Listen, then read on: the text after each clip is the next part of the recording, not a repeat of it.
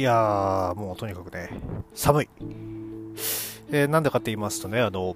うまいことですね、あの家族がいなくなるタイミングがなくてですね、えっ、ー、と、現在、えっ、ー、と、6時ちょっと前、18時ちょっと前なんですけどね、えっ、ー、と、買い物行ってくるって言ってですね、えっ、と、チャリをこぎ出してですね、えっ、と、公園、えなんとかですね、あの、明かりがついてる公園を見つけてですね、今そこで収録を始めているわけですよ。まあ、本来であればね、あの、明日とか明後日とかね、もっといいタイミングで撮ってもいいじゃないかと思うんですけど、これが1.4、1.5になったらもうみんなね、他の新日の方みんな見ますんで、えー、聞きますんで、えー、前日のね、えー、今日の1.3、えー、後楽園ホール大会なんとかですね、即日中にですね、アップしたいと。まあ、ただこの、これ以降家族がにバレないでね、収録するタイミングってなさそうなんでね、あの、無理やり家を飛び出してですね、今のうちに収録、えー、そして、えー、まだみんなの心にも余裕があるうちにですね、こちらをお届けしたいと思ってですね、えー、なんとか来ておりますが、寒い。えー、やっぱ公園にね、えっ、と、まあ、一応手袋とかできる準備はしつつですね、え収録中にここへ死なないことを祈りつつですねえ、なんとか今日も始めていきたいと思います。えー、それでは参ります。えー、大好評、えー、最強ワイルドにホゲホゲと。この番組は多感な時期にプロレスと、え、最強スーパープロレスファン列伝に出会ってしまったハッスルジョボが長い年月を経ていろいろ悟ったつもりで全く悟れていないプロレスのあれやこれやについて好きに喋ってしまうポッドキャストです。えー、そんなわけで先ほどもね、もうなんか、いつもね、前置きの時に喋っちゃうんですけども、まあ、あの、本日は、えっ、ー、と、1.3、えー、コラケンホールで行われました、えー、ニューイヤーウォーズ、えー、全日本プロレス後楽園ホール大会についてですね、えー、お話ししていきたいと思います。えー、ではまず本日、えー、1つ目ですね、第1試合はですね、えーと、井上亮選手がですね、デビュー2戦目ということで、えー、こちらをですね、立花、え選手、えー、全日所属じゃないのにね、あのこういったことも引き受けてくれて非常にありがたいわけですが、えー、立花聖吾選手とですね、え第1試合を行っております。え結果はですね、えーと、逆肩エビ固め、えこちらでですね、立花聖吾選手が、えーと6分21秒、えー、勝利を収めております。まあ、がっつりと技を受けて、えー、しっかりと決めるということでですね、えっ、ー、と、キャラクター、あのしゃが、しゃがみ込んでのがメンチ切りとかですね、そういうのも出しつつですね、えっ、と、しっかりと、えした技を見せてくれまして、まあ、本当所属ね、所属になるのかなというの,、ね、のもちょっと一瞬あったんですけども、それはなかったんですけれども、えー、こういった若手等の第一試合しっかり引き受けてくれる、えー、立花選手に感謝。えー、そして井上選手ね、あのちょっとドロップキックがね、若干低いのがね、やっぱりあの誰も突っ込まないんでね、一応突っ込んできますけどもね、そこはちょっと引っかかりはするんですけれども、まああの、プロレスが好きで、えっ、ー、と、中学生まで吹奏楽部だったのに、えー、高校からレスリングやって、そして全日本プロレス目指して入ってきたっていう、もうそれだけでね、本当嬉しい話じゃないですか。えー、これからもですね、えどういったか、えこれからの成長にですね、非常に期待していきたいと思っております。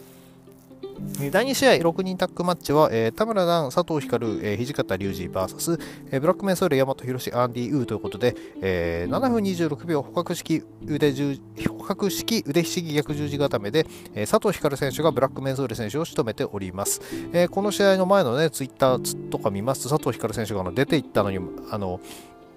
戻ってきてて、どんどん面避けて帰ってきてんだみたいなことを言ってましてですね、それが味方の土方選手にもぶっ刺さるっていう状態とかですね、まあ、あとは大和宏、アンディ・ウー選手ってことで、まあ、6人中3人がですね、そういう出戻り、で戻ってはないですけどもね、あの1回出てった人たちっていうことですね、まあ、だいぶ思うところはあったんじゃないでしょうかね。まあ、ただ、えっ、ー、と、やっぱりどうしてもあの時点でね、出ていったっていうのはもう仕方ない部分っていうのもあると思いますし、まあ、出ていかないで頑張ってた人の気持ちっていうのも非常に分かりますんでね、えー、そこに関しても突っ込むのは野暮でしかないんですけども、それをですね、そのうまくそのプロレスのリングの上でどういうふうに表現していくかっていうのは、これからね、その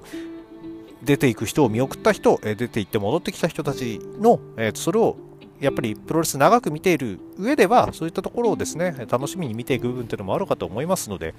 えー、その辺に関してどうなっていくのか期待していきたいなと思っております。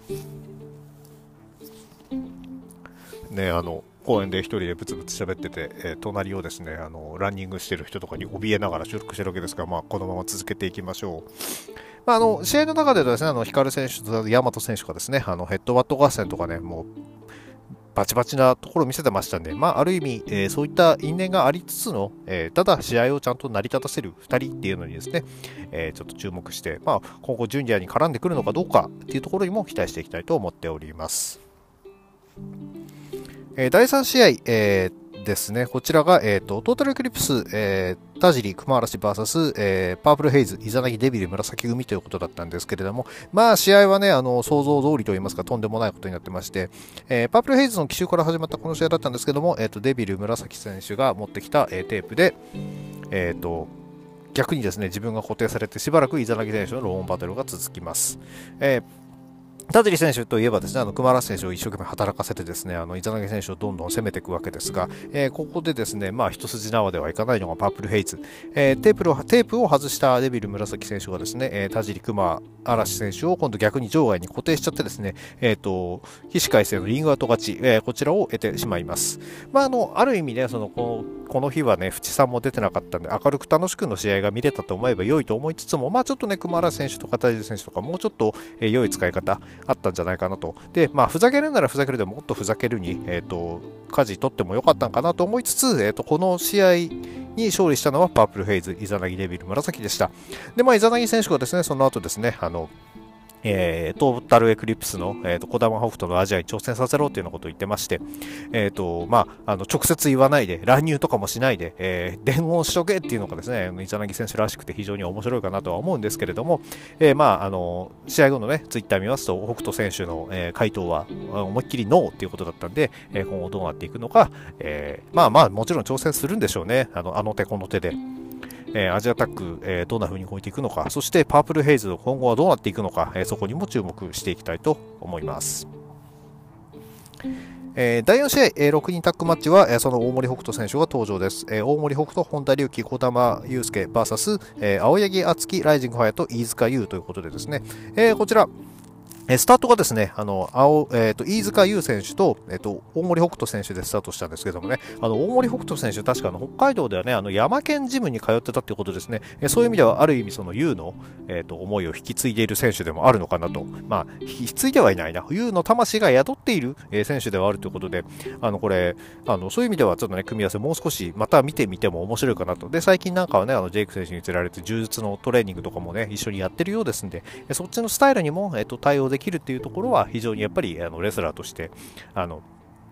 ナイフはね何本隠し持っててもいいと思いますのでそういったところもちょっと見ていきたいなとは思っております。えー飯塚選手はやっぱりあの非常に動き良くて、一番ね、正直目立ってたんじゃないかなっていうぐらいなんで、えっと、所属したね、ライジング・ハヤト選手とか、青柳敦樹選手ももうちょっと、えっと、目立てるようにしてほしいなと思いつつ、やっぱりどうしてもね、目新しい方に目がいってしまうのは仕方ないのかなっていう状況です。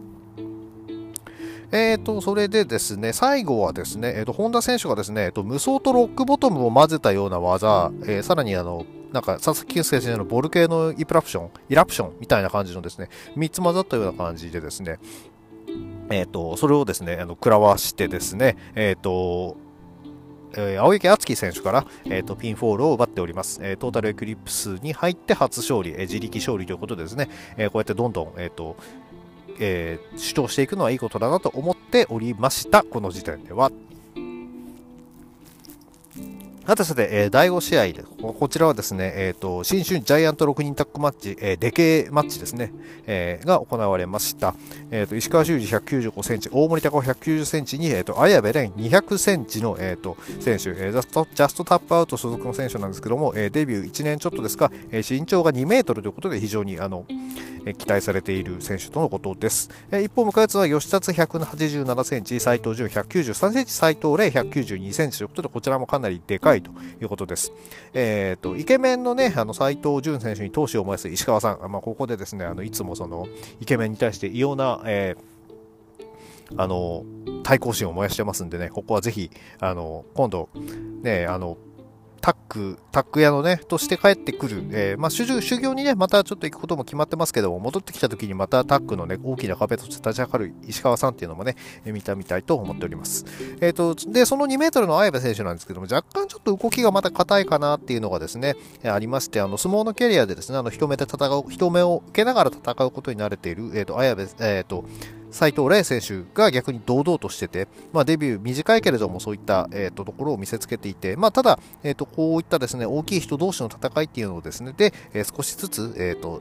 修行していくのもありなのかなというふうに思っております。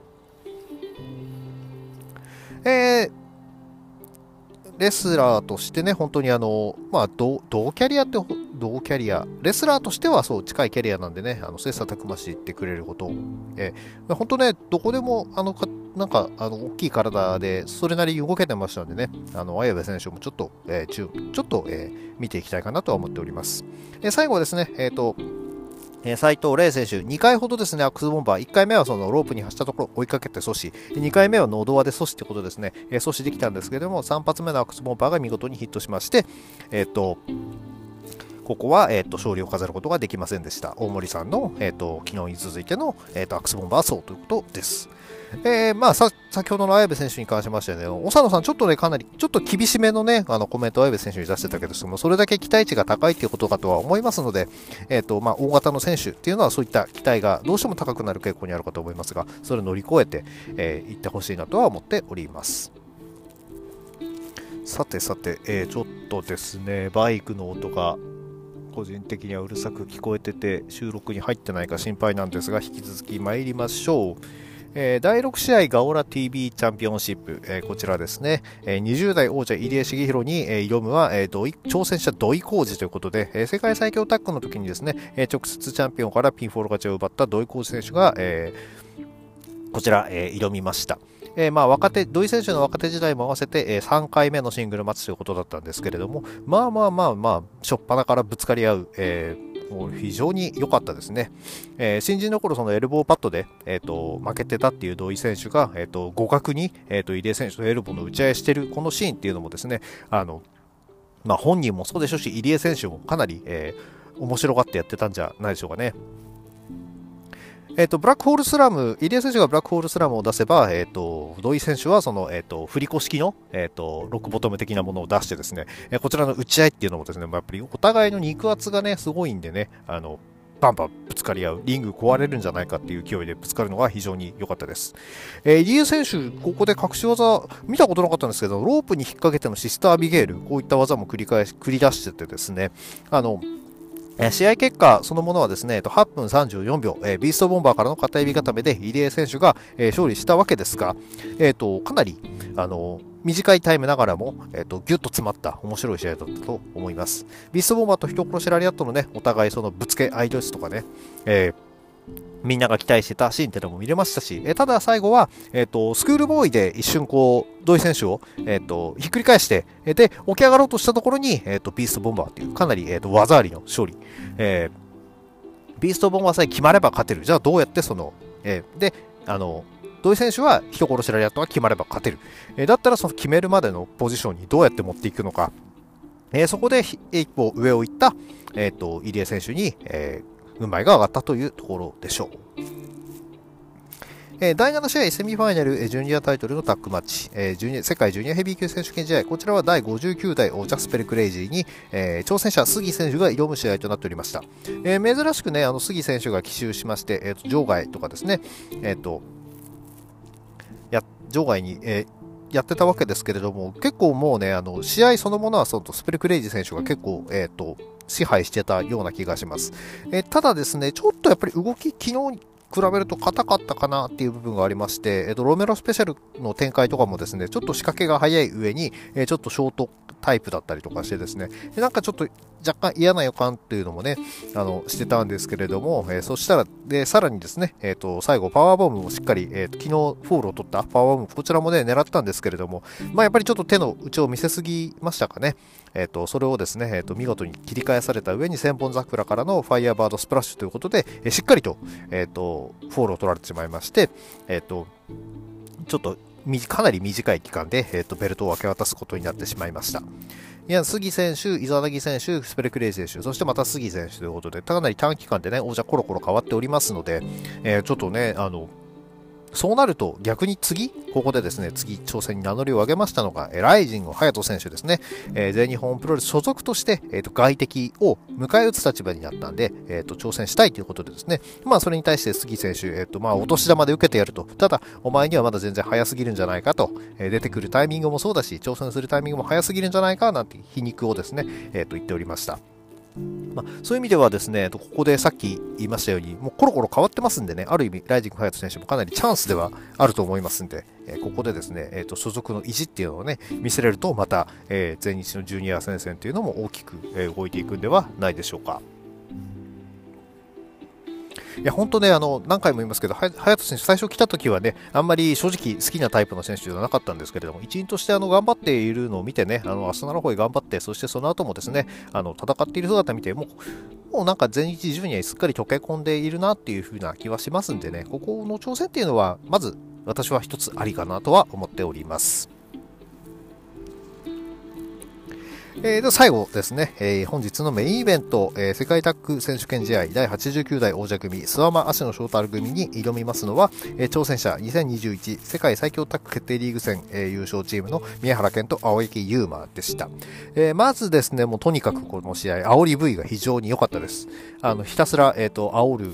えー、青柳優馬、そしてそれに対して怒りをあらわにする、えー、暴走スープレックスっていうところも良くてですね、で、宮原健人なんかは逆にこの力を合わせてやっていこうかっていうのに対してそれをバッサリ切る青柳優馬っていうのもね、ちょっと面白かったんですけれども、えー、最後ですね、えっ、ー、と、煽り V の途中からですね、あの、ブレイクハートが流れてですね、そこから、えっ、と、宮原健人青柳優馬が入場してくる、挑戦者入場。これも後楽園でやってのもったいないぐらいのね、話でした。え、試合始まりますと、煽られまくった足野選手がですね、えー、と青柳優馬選手と熱く、え、なって、え、どれぐらい熱かったかというと、宮原選手がね、間に入って止めようとするぐらいですね、え、それぐらい熱くなっておりました。えー、と青柳足野、えー、そのわけでね、青柳足野、そして昨日ですね、えー、とパイルドライバーで、え、エプロンパイルドライバーで、えー、と一撃食らわされたですね、スワマが、え、宮原に絡むっていうシーンもあったんですけれども、まあ、青柳諏訪間、こちらもですね、あのもちろんその三冠とかそういったものがあったら絶対上がってくる素晴らしい、え、組み合わせ、こちらからも目が離せないかなと思っておりました。えっ、ー、と、試合中盤でのですね、あの、ポイントとしましては、えっと、万力スリーパーでですね、須山選手が宮原選手を捉えたんですけども、顔色がとんでもないことになっててですね、あの、これ、本当に大丈夫かっていうぐらいだったんですけど、ただ、あの、外れたらね、あの、あの、すっとね、あの、試合に戻ってるあたりですね、もうこのやっぱり宮原健人のスタミナお化けっぷりっていうのはね、とんでもないなっていうのを思い知らされました。あとはあれですね、えっ、ー、と、ウルトラジャーマンボム一発目狙った時にカットをするときに、えっ、ー、と、カットされて持ち上げられてた青柳優馬がですね、えっ、ー、と、諏訪間選手に、えっ、と、DDT、えこれかましてですね、やっぱり諏訪間選手首がね、あの、爆弾を抱えてますんで、えそこ非常に、ええ心配だったんですけど、ここはなんとか、え耐えて、えさらに、えっ、と、首を押さえてね、場外にエスケープしなきゃならなかったんで、ちょっとここで少しね、あの、諏訪魔選手、戦線離脱してたんですけれども、ここで、その後、芦野選手がですね、えっ、ー、と、かなり興奮奮闘してました。えー、ただ、押してたのね、やっぱ青柳選手の方がかなり押してたんですよね。あの、ジャーマン3連発とか結構ロコモーション式って呼ばれるやつですか？結構青柳選手最近多用してるんですけどもそれもですねあのその持ち上げて投げるじゃなくて落とすようなジャーマンスープレックスあの相手を叩きつけるようなスープレックスが綺麗に入っておりましてですねこちらさこれ3つも連続で食らったらだいぶきついだろうなと思ったんですけれどもえっと、そこからのエンドゲームっていうのは、えっと、絶対食らわないという意思で、芦野選手が見事にエスケープしておりました。えー、さらにですね、で追撃で狙ったスピンキックは、これは足の選手が、えっ、ー、と、しゃがんでかわして、そのまま、えっ、ー、と、片足になってた足を、えっ、と、拾ってアンクル時刻。ここからはかなり、えっ、と、え足の選手のターンになってたかなと思います。まあ、とにかくそのエンドゲーム決まらせさ決まらせさせないということがですね、えーと、暴走スープレックスの方にはあったんでしょうね。しっかりとですね、あのこらえて、えー、ステップオーバー、最後のステップオーバーさせないっていうところで、えーと、耐えていましたら、最後はですね、諏訪間選手がバックドロップでカットって、いや、それカットのレベル超えてるだろうっていうレベルでカットしてですね、さらに、えっ、ー、と、ウルトラジャーマンボムも青柳選手に炸裂してしまいます。えー、なんとかですね、1回目のティーンボーンスープレックスは、えっ、ー、と、こらえてですね、スピンキック、昨日、えっ、ー、と、足野選手を KO したスピンキックを放つも、今回は、えっ、と、えー、そこまでクリーンヒットしなかったようで、カウントは2、えー、最後は足野選手のラリアット、バックドロップ、そして、えー、T ボーンスープレックスを畳みかけて、えー、チャンピオンチームが、えー、見事防衛をいたしまして、えー、世界最強タッグ決定リーグ戦、えー、覇者を、えー、返り討ち、えー、宮原青柳組はですね、ここで同一チームに2連敗ということで、ちょっと苦しい、えー、スタートとなってしまいました。ここでですね、えっ、と、足野選手がマイクを持って、えー、試合後はですね、えー、あ、試合結果はですね、えっ、ー、と、28分12秒ということで、あの、試合始まる前に、あの、前の試合がめちゃくちゃ、えー、10分以上かかった試合なかったんで、まさか60分ドローあるのなんて思ってたんですけれども、さすがにそれはなくてですね、えそれでも30分弱の、え試合ということで、ええ見事な試合を見せてくれました。最後はですね、えっ、ー、と、足野翔太郎選手がですね、えー、全日本プロレスの足野翔太郎よろしくお願いしますということで挨拶しまして、えー、その勢いでですね、えー、三冠やりましょうよと、えー、諏訪間さんに、えー、ジェイク選手、早く帰ってこいと言いつつ、えー、空位に昇格がいかないから三冠やりましょうよなんて言ったらですね、えっ、と、場外でですね、帰りかけてた宮原選手、えー、その言葉に反応してですね、やっちゃうかじゃねえんだよと、えー、2人でやるわけねえんだよっつってですね、えっ、と、すごい突っかかります。えー、ね、三冠やるんだったら、この、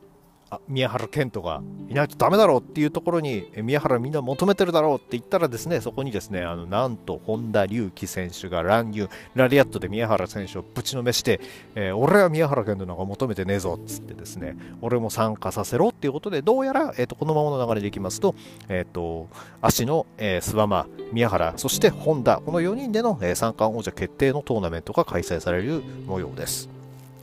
この選手、勢いよく入ってきたんですけれどね、最後ね、あの、遠慮しないでも宮原選手踏みつけるぐらいね、それぐらいしてほしかったなとはちょっと思っておりました。えそんなわけで、えーと、次の参加に関しましては、まあ、あのツイッターとか見てますと,、えーと、暫定王者の、ね、アブドーラ小林選手はどうするんだとかですね他にも石川選手がいるだろうとか大森選手がいるだろうとかですね、えーと、いろいろ意見はあるようで、えー、どうしてどうなっていくのか、まあ、あのこツイッターでもね、ちょっとつぶやいてたんですけども、個人的にあの青柳優馬選手はね、もうそういったのどうでもいいからあの、チャンピオン決まったら挑戦させてねってなんか言いそうな感じがするのでね、あのうまくグラフ乗り取っていきそうな感じもするのでですね、あのそっちそこはですねあの心配してないんですけども、確かにね、あのそれこそ、えっ、ー、とガオラ TV チャンピオンの入江選手だったり、えー、その入江選手と素晴らしい試合手、土井選手あたりもですね、えーと、ちゃん本当はだってあれば名乗りを上げてもよかったわけで、えー、そこをどう収集つけていくのか、あとね、あの4月にはね、あの総当たりっぽいあのリーグ戦の、えー、チャンピオンカーニバルも控えておりますんで、あんまりね、あのたくさんの人数でやるのもあれなんで、まあ、今回は、まあ、どうなるんですかね、まあ、返上してるから暫定王者ってことはないでしょうけれども、えー、とその辺をですね、どう落としていくのか、そして繰り返してみますが、やっぱり小林選手に関して何らかしらのね、えー、と絡ませ方をした方が、やっぱり大日本プロレスに対しても義理が立つんではないかなというふうに思っております。えそんなわけで、え、ちょっと寒くてですね、駆け足、そしてさらにですね、あのバイクとか車の音入ってて聞きづらいところもあったかもしれませんが、えー、と本日は、えこれまでとさせていただきたいと思います。えー、この番組では皆さんのご意見、ご感想をお待ちしております。えー、Twitter のハッシュタグ、今日方言でのつぶやきや、えー、DM リプライ、えー、質問箱などの方にですね、何かお書きいただければお返事させていただこうと思っております。